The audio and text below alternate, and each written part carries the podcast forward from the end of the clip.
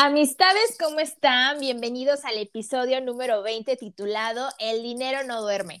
Y antes de presentar a mi colaborador, mi amistad personal, quiero agradecerles nuevamente por escucharnos en su plataforma favorita. De verdad que me hace muy feliz ver que cada vez somos más amistades personales. Pero bueno, y ya para darle continuidad a este episodio, tengo como invitado a una amistad de Mérida, Yucatán Hace unos días tuve el honor de colaborar en su podcast de cero a un millón. Él es economista, tiene su canal de YouTube, que se los voy a dejar en la descripción de este episodio para que de verdad chequen todo su contenido, que es buenísimo. Con ustedes, mi amistad personal, Eduardo Cárdenas. ¿Cómo estás, amigo? Hola, ¿qué tal, Liliana? Muchas gracias por invitarme. La verdad que estoy bastante contento, estoy bastante nervioso porque no sé qué puedes estar preguntando o, o por dónde por dónde vamos a estar yendo con este tema. Eh, pero la verdad que muy agradecido. Muchas gracias por haberme invitado y espero que, que podamos aportar algo bastante, bastante padre. Ahora me toca a mí, así que ahora te aguantas. eso, me da miedo, eso me da miedo. No, no, no, no, aquí no vamos a intimidar a nadie. Ya nada más porque les, nada más porque les dije que soy abogada, ya como que se intimidan, ya no saben ni qué les voy a preguntar. O sea, ya me da no, miedo. No. no, no, no, tranquilo, todo súper bien. Aquí es para hacerlos sentirlos cómodos. Pero bueno, ya entrando a nuestro tema, que yo te comenté, de hecho, en uno, eh, una plática que tuvimos yo digo mucho esta palabra, el dinero no duerme. Y la digo cada que ando en friega, ando en chinga y buscando, como dicen, correteando la chuleta, generando más dinero y como sea. ¿Y quién como tú, que eres economista, como hemos visto también ahí en tus episodios, en tus podcasts, y que tienes todo este rollo de, de, cómo hacer dinero bien, ¿no? O sea, cómo administrarte bien, que eso es bien importante porque lo comentaba yo en el, en el episodio que participé contigo, pues no nada más es emprender por emprender, ¿no? Hacer las cosas porque sí, porque quiero ganar y todo el tema de la paciencia. Quiero que nos, nos aportes, porque tengo muchos amigos, muchas amistades ahí en Tampico y en varios lados, que siempre traen como que esta idea de, quiero emprender, esta palabrita de moda que todos traemos, pero el emprendimiento hay que, hay que, o sea, la realidad, ¿no? Porque emprender no nada más es comprar 10 cosas de un producto y lo voy a vender y ya emprendí, ¿no? Claro. Sí, realmente creo que es un problema, eh, bueno, yo le digo problema, ¿no? Hay gente que no le gusta que le digan la palabra problema, eh, pero que justamente ya he empezado a abordar porque creo que cuando más indagas con el tema o cuando más eh, tienes el contacto con las empresas o con los microempresarios, porque bueno, no recuerdo si ya te había contado, pero yo desde la universidad he estado trabajando de la mano con emprendedores en los programas de la universidad.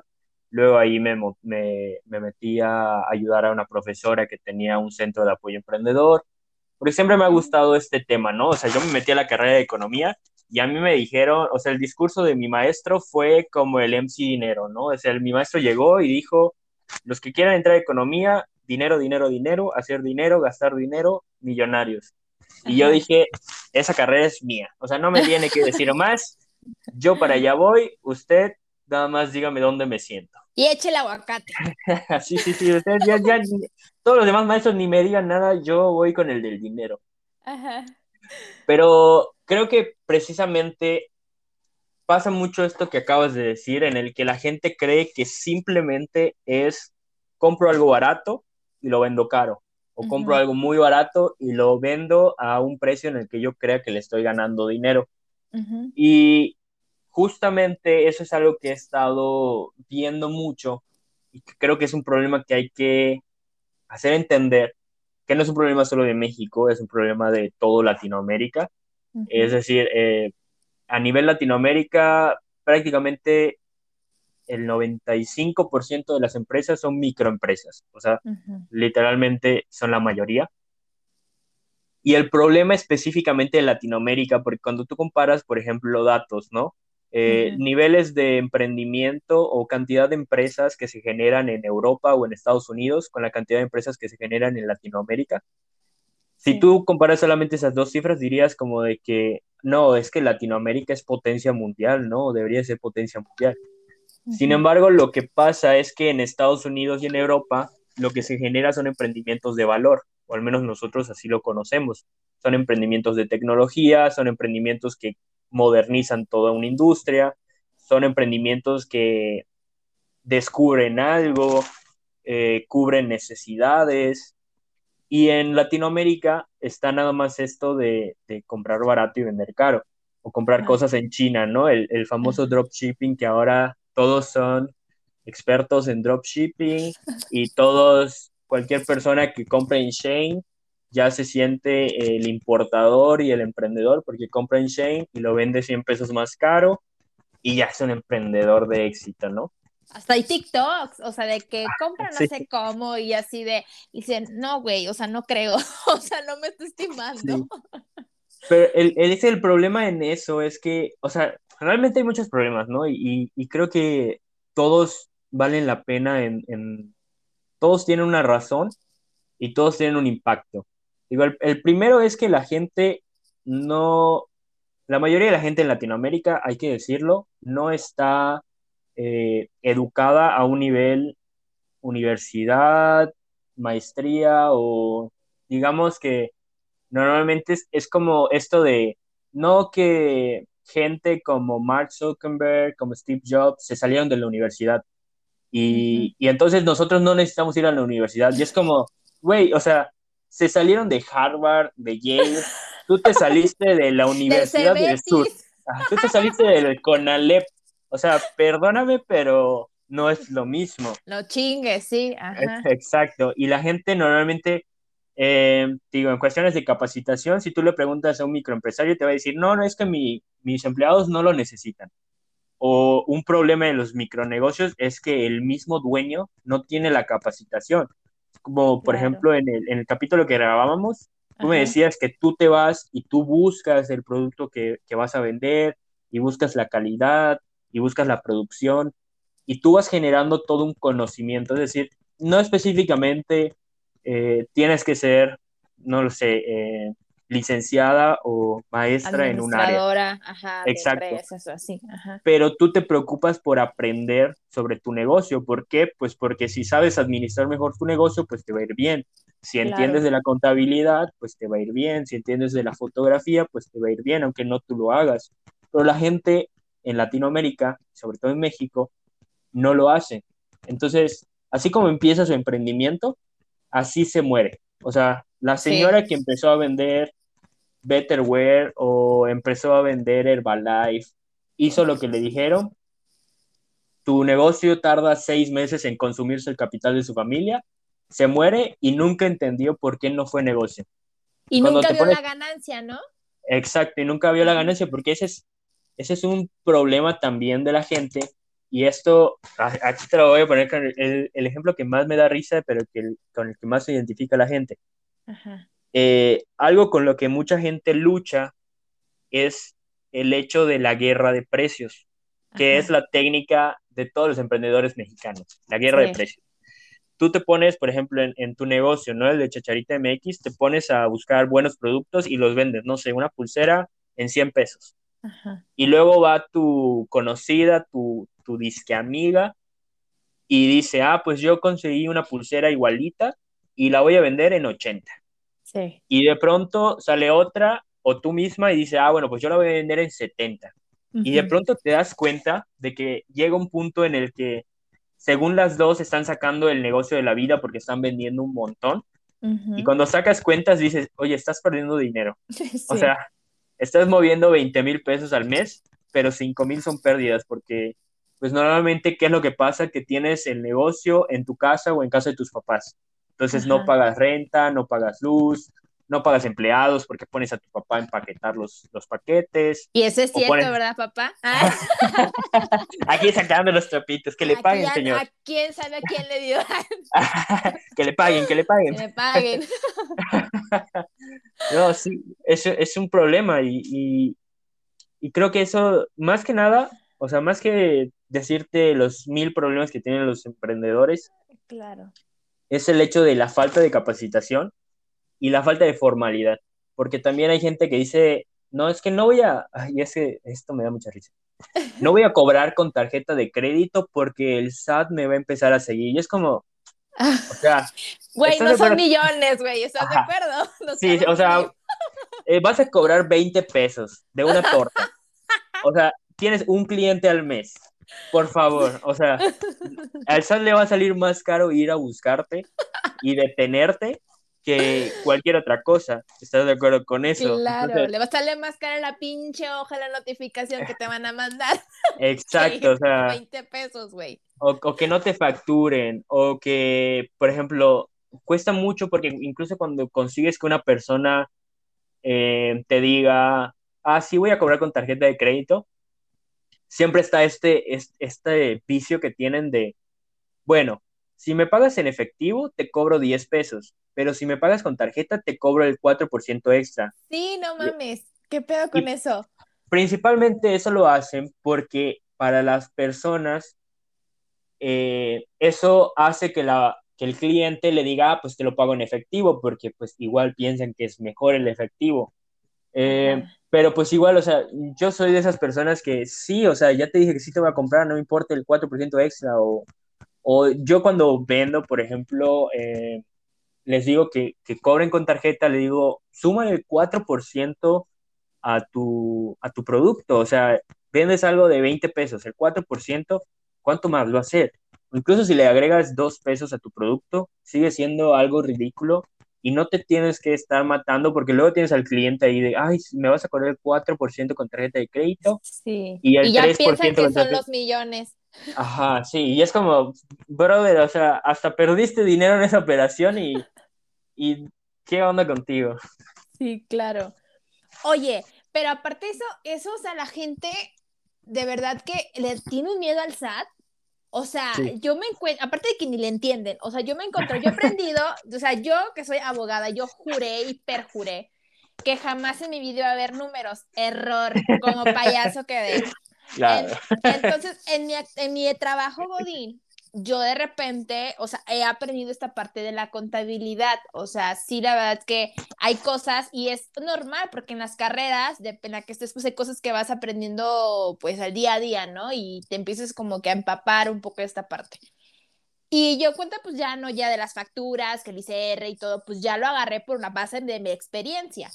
Pero la, en la vida real, o sea, digo, es también en vida real, pero ya con los amigos, es como que tú le preguntas, oye, güey, pues, ¿qué tienes que sacar, por ejemplo, que si quieres vender algo, ¿no? O sea, tengo amigos que, que están tratando de emprender negocios de, de fotografía, de ah, cosas así, que pues hay clientes que ya les piden factura, ¿no? Y se espantan, o sea, dicen, güey, ¿y dónde voy a sacar mi factura? Y yo, güey, no pasa nada. O sea, digo, les explico, ¿no? Digo, tú, tú me dirás si estoy mal o no, pero tienes que ir al SAT, sacas tu, tu firma electrónica, te das de alta como persona eh, comerciante o si eres de, eh, no sé, actividad empresarial, lo que quieras. Digo, actividad empresarial, o sea, la palabra tan solo empresarial es de, güey, soy Carlos Slim. no, o sea, ya, ya los impactos de que no mames, güey, voy a salir en las, en las páginas ahí de que doy facturas. Este, Suena como que me voy a ir a la cárcel más Sí, exacto. Y yo, a ver, no, güey, así se llama, así es el término, ¿no? O sea,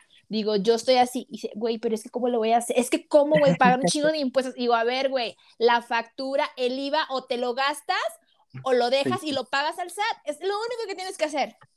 Nada más, ¿no? Y, y cuando quieren emprender, eso que comentas, el pinche miedo al, al, impuesto, al quetzal, y tienes toda la razón, o sea, les, le pierde más el salir a buscar, a mandar a sus notificadores, a buscarte, que lo que vas a gastar de tus 20, 200 pesos. Yo en mi negocio, o sea, digo, hazme transferencia en mi tarjeta, o sea, cuando es así, ¿no? Y no son 20 mil pesos, son 200 pesos, 100 pesos, y por eso no me van a detener ni nada por el estilo. Sí, pero es más por el, por la falta de información y el miedo, ¿no? Eh, justamente estoy haciendo, bueno, en, mi maestría me están explotando y estoy haciendo una tesis y estoy haciendo un artículo de publicación que la verdad que no sé cómo me, me están explotando tanto, pero precisamente estoy en esa parte de la falta de inclusión financiera, tanto en México como en, en las bueno, o sea, tanto en México en general, para toda la población, como para las microempresas y las empresas familiares, ¿no? Que al final, por porcentajes, terminan siendo lo mismo. Claro. Y te das cuenta de que, que sí, como dices, el miedo que tiene la gente porque no entienden del tema y tampoco se preocupan, o sea, algo que yo siempre he dicho y que te puedo decir que incluso aplica en mi propia vida y, que a veces me pesa decirlo, es que ciertamente hay otros factores que afectan, ¿no?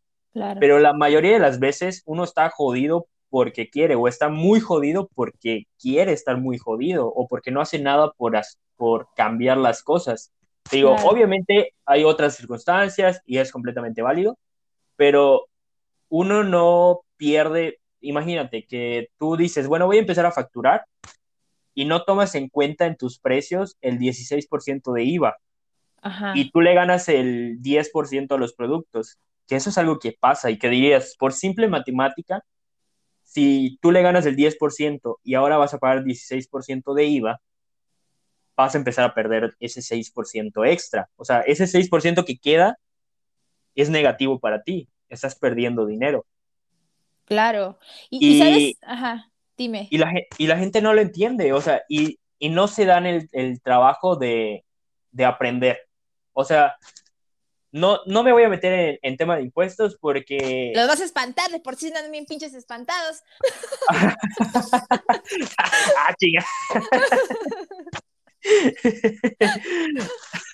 Ay, no, sí, es, es, es que la, o sea, el tema de los impuestos, como dices, no es, no es complicado. Incluso yo te puedo decir que pasé cuatro años sin declarar. Me llegó un correo del SAT diciéndome, hey, este, llevas cuatro años sin declarar, ¿qué onda? Este, como que ya es tiempo que nos pagues. Y la verdad es que yo entré en pánico porque siendo economista tampoco me había metido tanto al área de, de tema fiscal.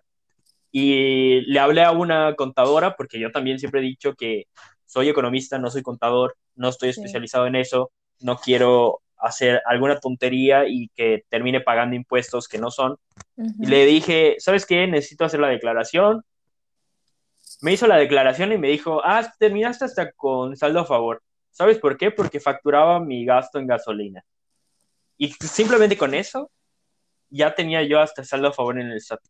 Y es como dices, o sea, no es complicado, nada más la gente no está informada y no se quiere informar sobre el tema. Pero si nos está escuchando el señor del SAT, chéquele si se está haciendo. no cheque nada, no cheque nada, ¿eh? No cheque nada, ya, ya pasó. Oye, fíjate que algo que tomas un, un, un, punto importante de la gente que dices, voy a darlo yo más barato, yo más caro y así. Te voy a decir algo que yo hago en mi negocio. Una vez me dijeron, es que fíjate que no sé quién lo da más barato. Dije, ah, pues qué bueno. Dije, pues qué chido, güey, que lo dé más barato, porque a mí es mejor calidad, güey yo estoy viendo el precio y yo no voy a regalar las cosas, güey. O sea, si me lo quieres comprar, adelante, güey. Si quieres comprar el barato, adelante. Como dices, si estamos con estas, esa situación de, ay, lo doy más barato, yo no voy a perder, discúlpeme, pero entonces, ¿cuándo va a crecer mi negocio? Claro. ¿No? O sea, yo la verdad, si me quieren comprar, cómprenme, o sea, no les voy a estar. Yo pongo descuentos cuando ya sabes que el Día de las Madres, cosas así, o sea, que signifiquen, ¿verdad? Pero tampoco me voy a arrodillar al cliente para que me compre, porque, o sea, creo que es importante. Si quieres hacer crecer tu negocio, tú más que nada podrías decirme, tienes que también ver que la utilidad, que todo, o sea, digo, tampoco soy experta, pero si no le voy a ganar, pues mejor me retiro de eso. Para regalar las cosas, pues no soy la beneficencia. Sí, y es que, digo, realmente hay temas eh, que son bastante complejos, ¿no? Ajá. Eh, tan complejos que a veces la gente que incluso dice que le gana o que incluso tiene, digamos que checa sus costos y todo, y que sabe que tiene una utilidad, eh, digamos que no presenta un escenario suficiente como para crecer. Porque normalmente cuando tú estructuras un emprendimiento de una manera correcta y estructuras una, sacas una estructura de costos en esa estructura de costos, no sé si te ha pasado, por ejemplo, aquí en, en Mérida, es muy común el tema de la comida. Y la gente prende mucho en comida porque, por ejemplo, ven a las grandes, eh, las grandes reposterías, las grandes panaderías y todo esto. Y la frase más común del emprendedor o del pequeño negocio es, lo dan bien caro. Seguramente le ganan como tres veces y yo lo puedo hacer más barato. Es decir, si ellos lo venden en 300, yo lo puedo vender en 180 y le gano bastante bien. Y la cosa es que regresamos al tema de la desinformación. Cuando tú, cuando yo trabajo con algún emprendedor y le digo, ok, ¿qué quieres? ¿Quieres un negocio que te dé ganancias para qué? ¿Para que vivas? ¿Para que crezca? ¿Qué, qué imagen tienes de tu negocio? Porque cuando quieres un negocio para que viva nada más, es decir, quiero un negocio que me dé dos, tres mil pesos mensuales o cinco mil pesos mensuales y ya. Esto es lo que quiero hacer, lo voy a hacer por un año y después lo voy a dejar porque solamente me está sirviendo para sostenerme. Pues las estructuras de costos son diferentes, ¿no? O sea, el hecho de cuánto te cuesta, cuánto te cuesta, por ejemplo, mucha gente no toma en cuenta cuando va a comprar los insumos. Y por ejemplo, aquí en Mérida es muy común que la gente se mueva en auto. Y tú dices, bueno, no estás tomando en cuenta 100 o 200 pesos en gasolina de que te trasladaste a comprar todos tus insumos. Eso también es parte de tus costos. Claro. O lo que decíamos de, de la gente que pone su negocio en casa de sus papás o en su, en su misma casa. No es que yo no pago renta. No, sí la pagas, pero no la está pagando el negocio, la estás pagando tú. O la pagan tus papás. ¿Cómo? Te voy a dar una risa que me estoy Tengo mis empleados del mes, este, compiten, ¿eh? Mi mamá, mi papá y mi hermana. Se pelean por el empleado del mes. Fíjate, la semana a que estuve en Tampico fui a dejar la nueva colección. Y, este, y mi mamá tuvo el error de dejar una diadema. Una diadema. Perdió ser la empleada del mes. o sea, ya decía. ya, ya perdí los derechos. Te la descuento. Exactamente, y mi hermana ya gana, yo digo, discúlpame, pero aquí seguimos en competencia, aquí nada de que ella perdió, aquí está mi papá y tú todavía. Oye, Eduardo, ¿y qué piensas tú de estos, de estos emprendimientos que luego se generan en la peda? Ya sabes, no, amigo, hay que emprender algo, porque ahí están memes. O sea, ¿tú crees que, que realmente haya uno que haya surgido así bien? O sea, que digas, neta funcione. O sea, este tema de ser negocio con los amigos, ¿crees que funcione realmente? ¿Cómo que hacer negocios con los amigos? Porque aquí hay algunos temas.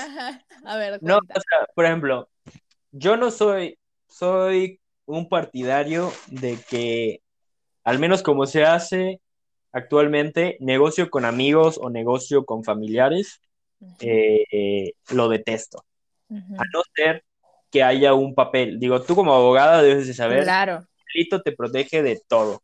El acta constitutiva, todo, ah. bien regulado. No llegamos a tanto, ¿no? Pero si un papelito, por ejemplo, ahorita que mencionas lo de los amigos, ¿no? Es muy común hablar de que, por ejemplo, no sé, yo tengo un negocio, ¿no? Tengo la idea del negocio y te digo a ti, y te digo, oye, pues como somos amigos, vamos 50-50.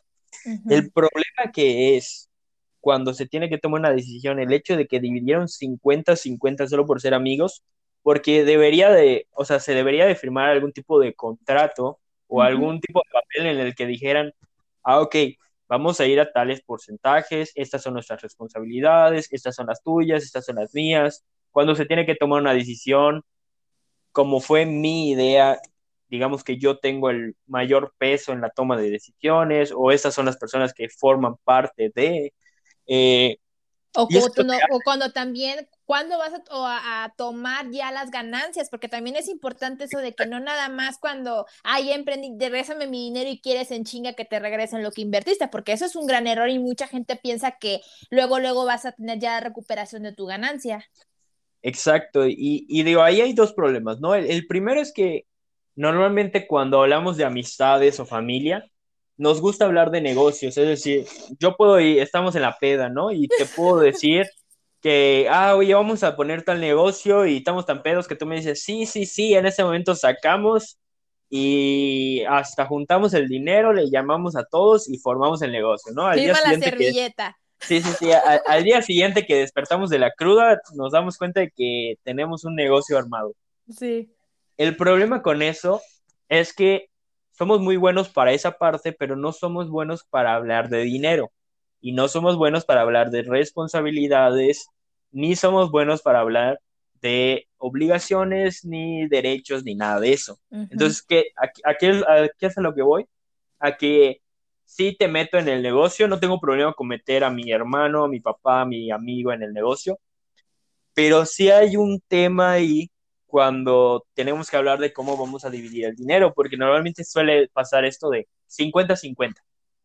No tiene que ser 50-50, podría ofrecerte un 20-80. Depende de qué vas a hacer, depende de cuáles son tus responsabilidades, depende de, de, quién fue la idea, depende de quién tiene los contactos. Y esto es como que es muy, es muy delicado, ¿no? Porque realmente nuestra sociedad está incluso mal visto el, hablar de dinero y el hecho de, ay, ni hemos ganado y, cómo, te lo, cómo te lo vas a dividir y si somos amigos, porque me va a tocar menos. Y luego también está el tema de, de esto de cuánto tiempo esperar para que mi negocio rinda frutos o pueda yo tomar el dinero, porque normalmente también me he topado con gente que tiene un negocio que gana, ponle bien, 15, 20 mil pesos al mes Dices, ah, ya, ya la lograste, estás bien. Y de pronto le dices, oye, ¿y, ¿y tú cuánto agarras del negocio? No, pues toda la ganancia. Y se da una vida de ricos. Y dices, oye, o sea, está bien que, que, quieras disfrutar de tu negocio, pero como que hay otras prioridades, ¿no? Y ahí vas al, al tema de, de, la estructura de los costos, donde una empresa que está pensada para crecer tiene un porcentaje de las ganancias que va hacia la reinversión, hacia la publicidad, hacia la expansión, y ahí es donde, o hacia los ahorros de la misma empresa para, para mitigar cualquier problema que haya, ¿no? Y, por eso también muchas empresas mueren eh, por el hecho de que al mínimo problema, es decir, como te decía que son empresas familiares, ¿no? Al mínimo problema de que se enfermó el papá o se pelearon los hermanos o renunció uno, o perdimos a un cliente, se muere la empresa. ¿Por qué? Porque no estaban preparados para nada. O sea, llevaban una vida de ricos, porque aquí en, México normalmente es como ganas 20 mil pesos y ya eres el dios de todo, tienes que invitarle las chelas a todos tus amigos, tienes que comprarte un carro de año. Sí, sí, sí, sacas tu iPhone 12, eh, el más barato. A sin saldo. A pagos por ocho años. Además, sacas el de, el de 32 gigas, ¿no? Y lo sacas a recargas de 20 pesos en Telcel. Pero como empresario. Pero como empresario. Pero con un iPhone, ¿no? Yo tengo una amiga así que espero que escuche esto porque te cayó el saco. qué directo, qué directo. También tengo varios así. varios así. Oye, pero también fíjate que, que bueno, más bien, ¿tú cómo puedes identificar a alguien que realmente su negocio sí le va a funcionar, así por más pequeño que sea? O sea, ¿cómo lo identificas a un verdadero emprendedor? No al güey que como comentábamos al inicio, este, que muere en sus negocios porque ya nada más tres, cuatro meses ya no vi más, a chingar a su madre. No, o sea, alguien que digas, este güey sí la va a hacer porque aunque empezó con su de taco, lo que tú quieras, va a generar un buen negocio. Pues realmente mi filtro, vamos a dividirlo en dos partes, ¿no? La primera es cuando detectas un buen emprendimiento y la otra cuando detectas un buen emprendedor. Cuando detectas un buen emprendimiento es cuando ese negocio resuelve una necesidad. Es decir, la clave para lo que ustedes quieran emprender, ya sea vender aguas abajo de un semáforo, ya sea crear tecnología, ya sea cosas de biomecánica o lo que quieran, cualquier cosa, es que resuelva una necesidad o un problema. Cuando tú haces eso, supongo que el, el caso de vender aguas, vives en la ciudad más caliente del mundo y te das cuenta que específicamente en un semáforo la gente es ese paso en el que todos están muertos de calor, la gente tampoco usa aire acondicionado, por ahí tampoco venden bebidas ni nada. Y si tú pones un puesto de aguas, vas a aliviar una necesidad y vas a vender, y vas a vender todo lo que tú quieras, ya sea aguas, bolis, lo que quieras. Entonces, la clave para detectar un buen emprendimiento es cuando surge en respuesta a algo. Es decir, para mí, y, disculpen si a alguien le cae el saco. Tú dilo, tú dilo. Normalmente eh, la gente emprende a lo pendejo. Es decir, ¿qué sé hacer? Sé hacer tortas. Ah, pues voy a poner un puesto de tortas. No mames, o sea, hay 40 personas vendiendo tortas en tu colonia. ¿Cómo vas a poner un puesto de tortas? O sea. Vete donde no hay, güey. Ajá, o sea, y, la gente, o sea, aferrada, porque lo voy a poner porque en mi casa no voy a pagar renta. Y entran en esa estrategia de voy a competir por precios. Y es como, güey, o sea, simplemente con que pienses un poquito, te das cuenta de que no va a ser buen negocio. y además. mucha competencia alrededor. O sea. Exacto. Y además, por ejemplo, no estás, o sea, no eres un Amazon o no eres un Tesla. O sea. Estás hablando de una persona que va a emprender con los 3 mil pesos que logró ahorrar o con los últimos 3 mil pesos que tiene para sobrevivir, porque esa es la realidad, la gente emprende por necesidad. Sí. Entonces, no tienes espacio para errores, no tienes espacio para estar emprendiendo a lo pendejo. Y la gente ahí va y, dice, ah, no, pues es que yo voy a poner esto, es que le está yendo bien a este, yo voy a poner uno de lo mismo. no eres Javi Noble, güey. Exacto. o sea, no. Oye, que, Javi Nove tenía buenas ideas, ¿eh? Medio loco y medio de risa. Pero, por ejemplo, luego el, eh, salieron las los que te recargaban la gasolina en la carretera, que estaba mal, estaba mal implementado, pero que también era una, era una buena idea porque también atacaba a esa gente eh, que tiene dos pesos en su bolsa y se siente muy mamona y que iba a contratar que le lleven la gasolina porque no quería parar en la gasolinera. Y también los, los mecánicos lo implementan y te llevan un, un, un, tanque lleno de gasolina y te recargan en la carretera, ¿no? Pero ahí es a lo que voy, ¿no? O sea, no importa si tu idea suena muy pendeja o suena muy chingona, sino que tiene que resolver algo. Cuando tú resuelves algo, esa idea va a funcionar. ¿Por qué? Porque Ahí, me voy a sonar muy, muy economista o... no, no, no, lo que es, lo que es amistad, lo que es. O, muy mamón, pero, o sea, la demanda, que es la gente que compra cosas o que puede comprar cosas o que quiere comprar cosas, genera oferta, que son las empresas o los negocios o la gente que vende cosas. Pero la gente que vende cosas, o la oferta no genera demanda, es decir, si yo salgo ahorita, y, o sea, si yo te digo ahorita, oye, Iliana, este, estoy vendiendo una casa en Miami. ¿Me la vas a comprar solamente porque te lo dije? No. Y quizás te vale madres y quizás Ni tengo el dinero. Ajá, o sea, y dices, güey, si me la regalas, si me la das a pago es como en Coppel, quizás, ¿no? Quizás, quizás. De ahí chiquito los pinches pagos. Puede, ¿eh? puede ser, puede ser, puede ser. Semanales, 20 pesos semanal. Sí, que la, termine de pagar mis nietos.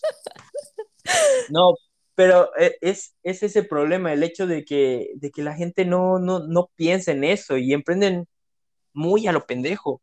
Y te das cuenta y dices, oye, ¿por qué? O sea, te digo, simplemente sumando y restando. Es como ahorita, ¿no? Imagínate que hacemos un análisis de tu negocio y yo te digo que, o sea, le ganas dos mil pesos, ¿no? Al mes. Y yo te digo, ¿sabes qué? Solamente le estás ganando esos dos mil pesos al mes porque, como dices, lo tienes en tu casa y no pagas una renta, lo, tampoco pagas servicios, tampoco pagas publicidad, tampoco tienes un ahorro, tampoco tienes un presupuesto de reinversión. Entonces, si simplemente, incluso hablando del tema de los impuestos, simplemente si pagares impuestos, le dejas de ganar.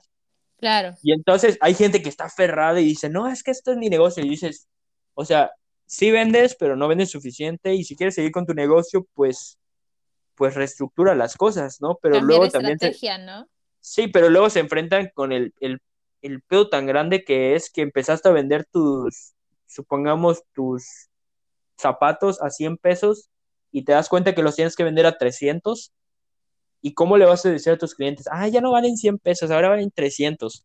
Y ahí es cuando también dices, pues, pues es que la regaste desde el principio, o sea, ¿cómo quieres que yo te ayude?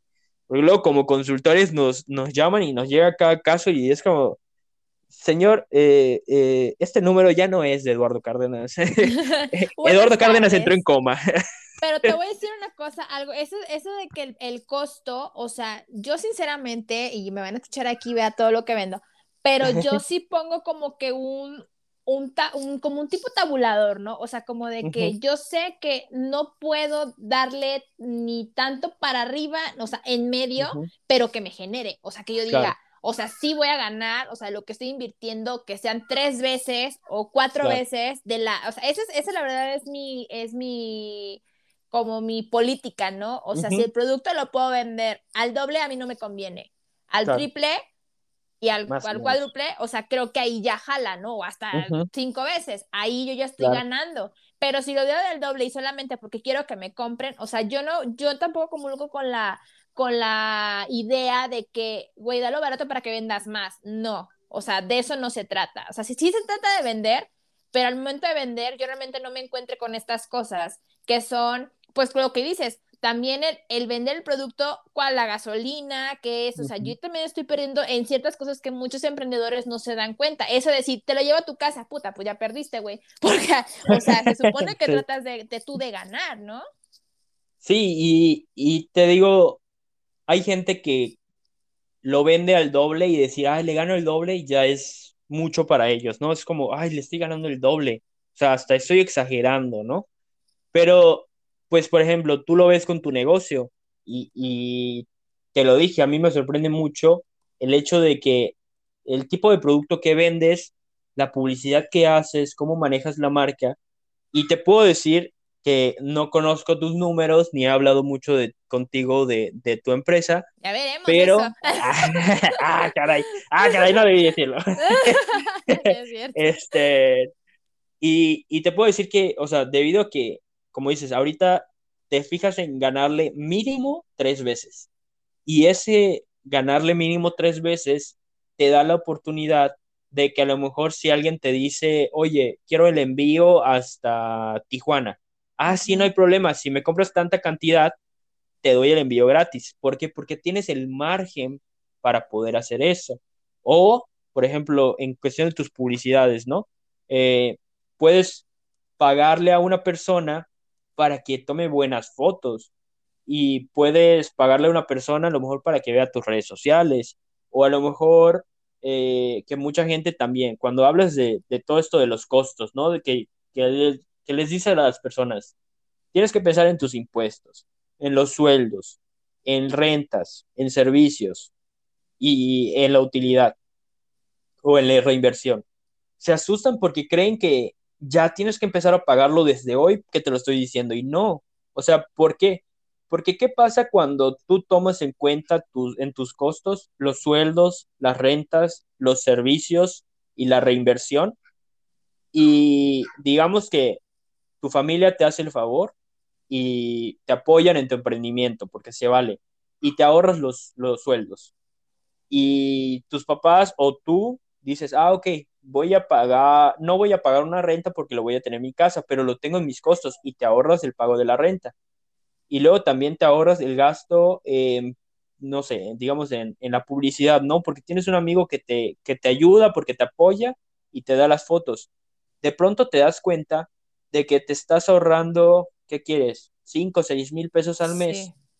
Y esos 5 o 6 mil pesos al mes se empiezan a volver un colchón para tu emprendimiento. Y tienes a un pequeño negocio que tiene un colchón de, no sé, en 6, 7 meses, un año, que tiene 60 mil pesos ahorrados. Pero que cuando sales, porque igual este es un problema muy grande de los negocios, cuando los pones en la vida real, es decir, cuando le dices, ah, ok, Iliana, Ahora, como eres un, ya creciste, ahora vas a rentar un local para que puedas vender tus, productos. Vas a tener que contratar a una persona porque tu mamá ya está grande y no te puede ayudar y vas a tener que pagar los servicios. Tú estás lista y tú me vas a decir, ah, ok, ahora ya no me voy a ahorrar esos seis mil, ahora los voy a pagar. Pero además tengo mis, o sea, ya lo tengo incluido mis precios, así que no me preocupa y además tengo todo lo que me he ahorrado en este año por si llega a pasar algo. Y entonces, emprender es un camino lleno de gloria, porque emprendiste de una manera inteligente, porque tomaste en cuenta todos los aspectos. Sí, claro, porque yo, yo, de hecho, eso que comentas está, está realmente muy real y lo, y lo, he tomado y lo he pensado, ¿no? O sea, a lo mejor en algún momento mi, mi, mi producto, mi, mi local puede que estén ya, no en un cubo, compartiendo con más emprendedores, sino uno ya físicamente, pero no es de la noche a la mañana, que lo que yo te comentaba también en una plática que tuvimos antes hacen sus puestos de tacos, ¿no? Vamos a decirlo así, su carrito, humildemente, lo que tú quieras, bonito, en su casa, afuera. Pero nada más vieron que en el primero o segundo mes les fue poca madre, como yo decía, fue la novedad. Ya se quieren hacer el local restaurante Sonora Grill con los focos, cinco mil meseros, o sea, todo acá super pro. Y ya perdiste lo que ganaste en esos dos meses para poder más adelante hacerlo. ¿Y, ¿Y qué pasa? al seis meses ha cerrado porque ya no, o sea, ya, ya fue, ¿no? Entonces, ¿dónde la pérdida de los meseros, de los sueldos de los meseros, de lo que compraste, la parrilla, o sea, todo se te va. Entonces, si uno, como luego yo he visto, he visto taquerías, eh, como un ejemplo, pues muy común, que así se la pasan en un carrito y ganan y ganan y ganan y ganan, hasta después de muchos años, o sea, eso sí, ya los ves en un local, pero tampoco tan glamuroso. La gente que empieza, obviamente, pues no sé, ¿verdad? Muy bendecidos, no sé, que ya empieza con ese local de tacos desde el inicio, con la parrilla, con los mil eh, este, meseros, etcétera, el, agua se te sale desde el techo, o sea, así, o sea, todo muy pro. A lo mejor es algo muy eh, proyectado, muy bien estructurado, ellos tienen ya pues el capital suficiente para decir no estoy perdiendo tanto, ¿me entiendes? O sea, esa es la diferencia del micro, yo siento yo, no sé, tú, tú dirás, de la persona que desde abajito emprende al güey que ya trae un capital de hace mucho tiempo, que ya lo tiene destinado y que está esperando el momento para poder invertir de tal manera tan lujosa al güey que apenas va a empezar. Sí, realmente creo que son varias cosas, ¿no? El hecho de que en Latinoamérica somos muy desesperados. Y bien lo decías, eh, la persona invierte en un negocio y quiere que a los dos meses su dinero le esté regresando y ya empieza a ver ganancias. Y la otra vez escuchaba a, a una persona que no sé si lo conocerás, se llama Yokoi Kenji, que es una, una persona que sube videos de motivación, de explicación y hace mucho la comparación de la, de la sociedad coreana, si no estoy mal, con, la con la latinoamericana. Y él lo que decía era, un coreano te dice, voy a hacer esto y lo voy a intentar seis años. Si en seis años no lo logré, ya lo intenté y paso a otra cosa. Pero antes de los seis años, voy a seguir aquí y voy a seguir haciendo todo. Y en Latinoamérica es, pusiste tu negocio en un mes, no funcionó, ciérralo. O sea, ciérralo porque no es negocio. No, no, no ciérralo. Y al contrario, cuando empiezas a ganar dinero, de pronto te pones, te pones loco, ¿no? Y, es este complejo de que, y lo escuchaba de, de, otra persona que se dedica a hablar mucho de neurociencia y neuromarketing, que es Jürgen Klarik, que él hablaba de que en Latinoamérica la gente le tiene miedo al dinero. Y le tiene miedo al dinero porque estamos tan acostumbrados a que el dinero nos haga falta que cuando tenemos dinero, tenemos tanto miedo de no saber cuándo vamos a seguir, cuándo vamos a conseguir más, o que si podemos seguir generándolo, que nos lo gastamos. Y es como dices, eh, de pronto ganaste 20 mil pesos en un mes y vámonos. Si tienes suerte tu negocio, le invertiste y te pusiste un local. Pero normalmente lo que pasa es que al emprendedor al que le empieza a ir bien, no lo ves ahorrando o invirtiendo, lo ves gastando gastando, vamos a comer, vamos a las chelas, me voy a comprar un carro, me voy a comprar un montón de cosas, ¿no? Claro. Y va de la mano de esto de que somos muy desesperados porque queremos tener la recompensa en ese momento, es decir, ya me está yendo bien y ya quiero disfrutar de la recompensa, no voy a esperar, ¿por qué voy a esperar si ya me está yendo bien? Pero no, no, no te preparas para lo que puede pasar, ¿no? O sea, ¿cuántos emprendimientos murieron ahorita con lo de la pandemia? Porque no estaban listos para esto. O sea, y de pronto te topas a empresas que en condiciones normales sobreviven y de pronto les pones una pandemia, se murieron. O sea, ni, ni lucharon, ni dieron pataditas de ahogado, ni nada. O sea, se fueron al fondo. Y entonces, realmente te empiezas a, cuando empiezas a analizar todos los problemas, realmente es por una falta de formalidad. Es decir, no, no queremos, realmente el latinoamericano es muy, es muy de que no quiere emprender, o sea, no quiere ser un, empresario, no quiere ser alguien exitoso, él quiere ganar dinero, como quieras. Vende drogas, salta gente, eh, ¿qué quieres? Voy a comprar cosas en China, voy a decir que es una maravilla y la voy a vender y luego me desaparezco, voy a robar un camión de Coppel y voy a vender colchones en la esquina del Oxxo, que por ejemplo aquí en Medellín es muy común, ¿no? Y de pronto todos decían como de que, ¿por qué los de Coppel están rematando sus colchones, ¿no? Y de pronto decías como de que al día siguiente, eh, roban camión de Coppel. Y es como, ah, caray, ahora todo tiene sentido con Coppel. Ya veo porque el vecino estaba en la esquina vendiendo colchones. Sí, sí, sí, pero se siente bien el mío. ¿Qué tal? Duerme como el oso. Descuentazo. Sí. Oye, y otra cosa, que ¿qué le podrías decir a todas estas personas que, porque el mexicano, como tú bien dijiste, tengo 20 mil pesos, lo mismo que me quiero chingar. O sea, te recibes que ganaste no sé qué, ya te quieres, o sea, ser súper millonario, eh, vestirte la, que la marca y el negocio, sí, vamos a invertirle. ¿Qué, qué, ¿Qué harías, o más bien, qué les dirías como consejo o sea, no vamos a hablar todavía como un Carlos Slim, como, ni tampoco como Shark Tank, o sea, no, o sea, a ver, aguante, espérense, o sea, algo básico. Deme su dinero. Ajá, porque como te... exactamente. Deposítenme. O sea, deposítenme su dinero. No, o sea, la gente agarró de moda, como te decía en el podcast, el emprendimiento. Pero a ver, ¿quién te que realmente, chavos, que, que quieren emprender de verdad? ¿Qué consejo les das antes de tomar la decisión de emprender? O sea, estar seguros, ¿qué es lo que le dirías a ellos? A ver, primero es que tienen que entender que emprender no es obligatorio. Es decir, un maestro de la, de la preparatoria fue el que me dijo esto. No es lo mismo tener un empleo porque lo necesitas que ser un empleado porque te necesitan en la empresa. Y creo que muchas veces, y sobre todo ahora cuando hemos estado fomentando la cultura del emprendimiento, que sí es cierto que genera economía y todo, pero también los emprendimientos necesitan empleados, es decir, son complementos. Y hay gente que nace para ser emprendedora y hay gente que nace para ser empleada. Y no está mal. Es decir, lo único que tienes que pensar es en qué te sientes cómodo y buscar la manera de aportar valor. Ser un emprendedor aporta valor al mercado, ser un empleado aporta valor a las empresas, a la empresa en la que trabajas y te va a ir bien, vas a poder subir. Ahora, si ya decidieron que quieren ser emprendedores, tienen que tener muy claro, digamos, tres cosas.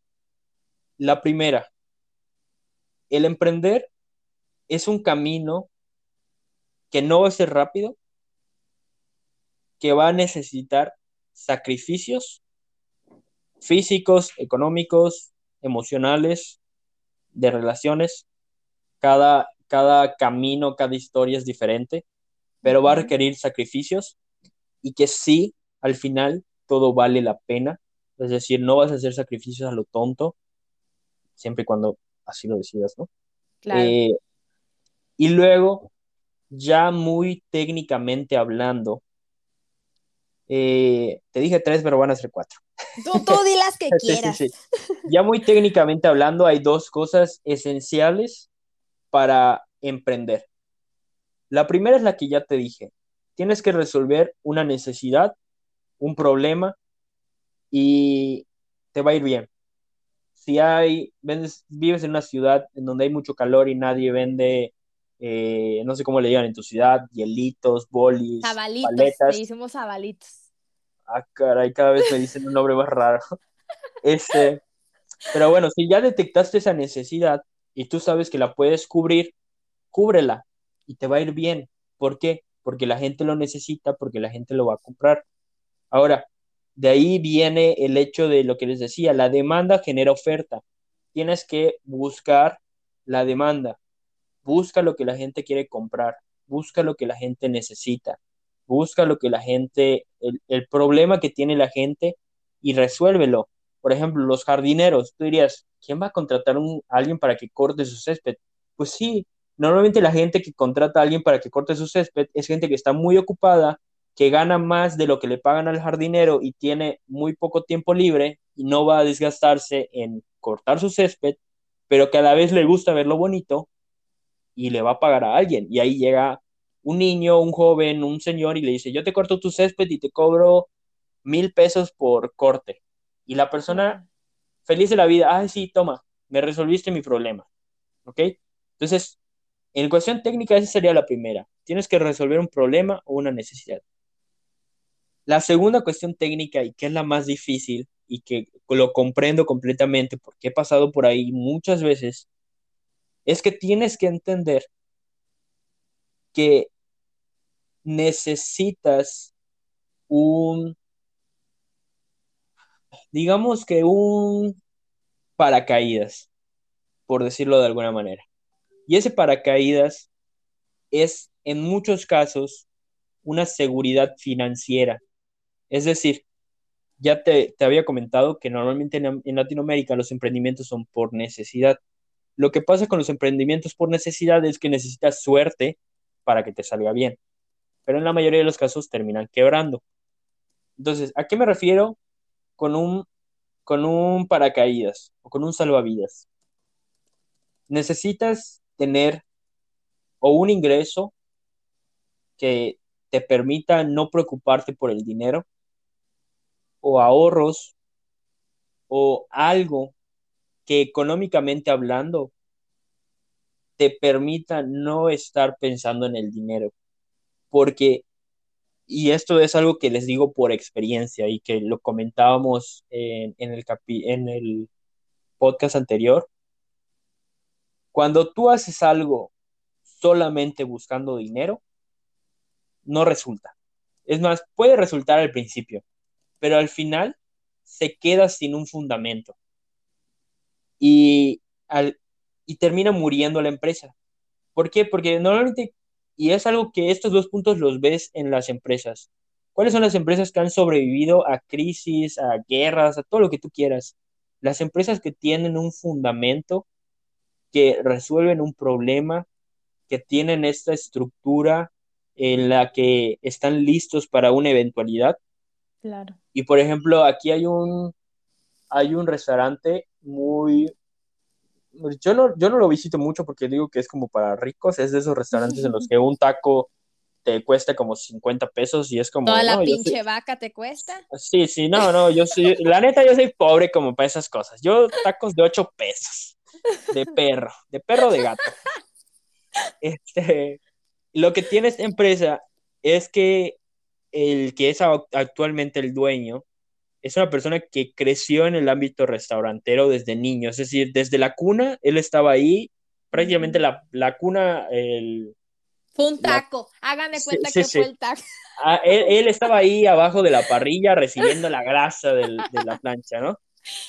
Y lo que tiene esta empresa es que tiene muchos fundamentos, es decir, saben que a pesar de que venden tacos, carne y todo esto, saben por qué lo hacen, saben qué necesidad cubren, saben a quién le están vendiendo, porque eso también es muy importante. Uno tiene que entender, normalmente los emprendedores o los empresarios que te dicen, ah, yo voy a vender esto, ¿y a quién? A todo el que me lo pueda comprar. No. No, amigo, o sea, estamos hablando de cuántos millones de personas en el mundo.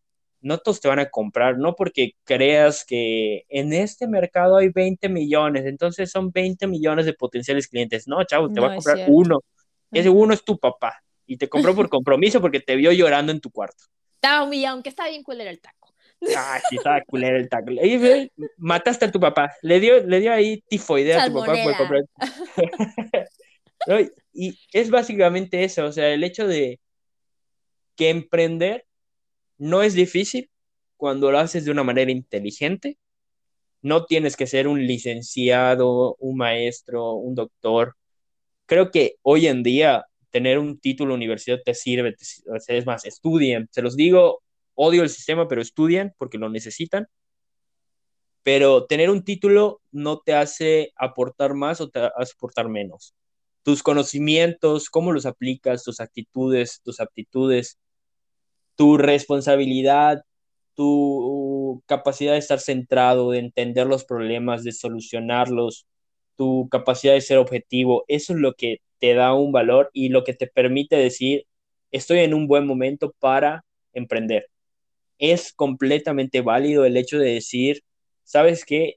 Quiero emprender, tengo las ganas, tengo el negocio, pero no estoy financieramente listo porque tengo 20 deudas en Coppel, porque le debo dinero a mi mamá, porque no trabajo, porque me mantienen y no me voy a poner a decirle a mi, a mi papá, oye, préstame tus últimos dos mil pesos para que yo siga mi sueño. No, tienes que ser responsable. Entonces tienes que entender que si quieres ser emprendedor y no tienes la capacidad financiera para enfrentar ese reto, búscate un trabajo, búscate dos o tres trabajos. O sea, tengo amigos que tienen tres trabajos porque están ahorrando y están y aprovechan el hecho de que viven con sus papás y que no les cobran para ahorrar y ahorrar y ahorrar.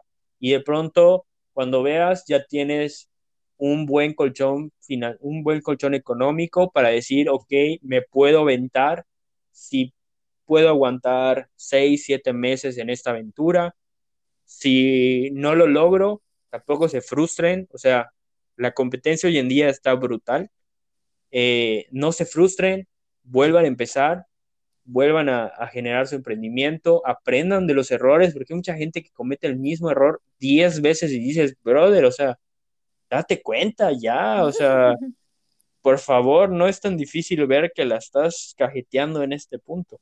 Así es. Pero bueno, creo que eso sería los, cuatro, no sé ya cuántos te dije, pero. Chingo de puntos, importantes. Amistad, pues te agradezco muchísimo de verdad por darte el tiempo. Ojalá y no sean las únicas veces que participemos. Me encanta platicar contigo y, y, sobre todo, pues de estos temas y de muchas cosas más. Vean su canal, de verdad les va a encantar. A mí he estado viendo tus videos. Hoy tuviste un en vivo y pues bueno, espero podamos seguir colaborando. Te mando un abrazo hasta Mérida. Ojalá luego también podamos ir por allá y grabarlo en vivo y todo. Este, y pues muchísimas gracias, de verdad, amistad. No, muchas gracias a ti. De verdad que solo hablar mucho, solo decir muchas cosas. Espero que haya resuelto algunas dudas, haya aclarado algunos temas. Espero que le haya dejado algo bueno a alguien de los que escuchan tu podcast, alguno de tus amigos, porque ya vi que mis amigos no los escuchan. Eh, pero espero, espero realmente haber aportado algo y de verdad que eh, yo también disfruto mucho estas pláticas, son bastante, bastante recreativas. Qué bueno. Y, claro que te van a escuchar tus amigos, o sea, no Oigan, no escuchen lo que es eso.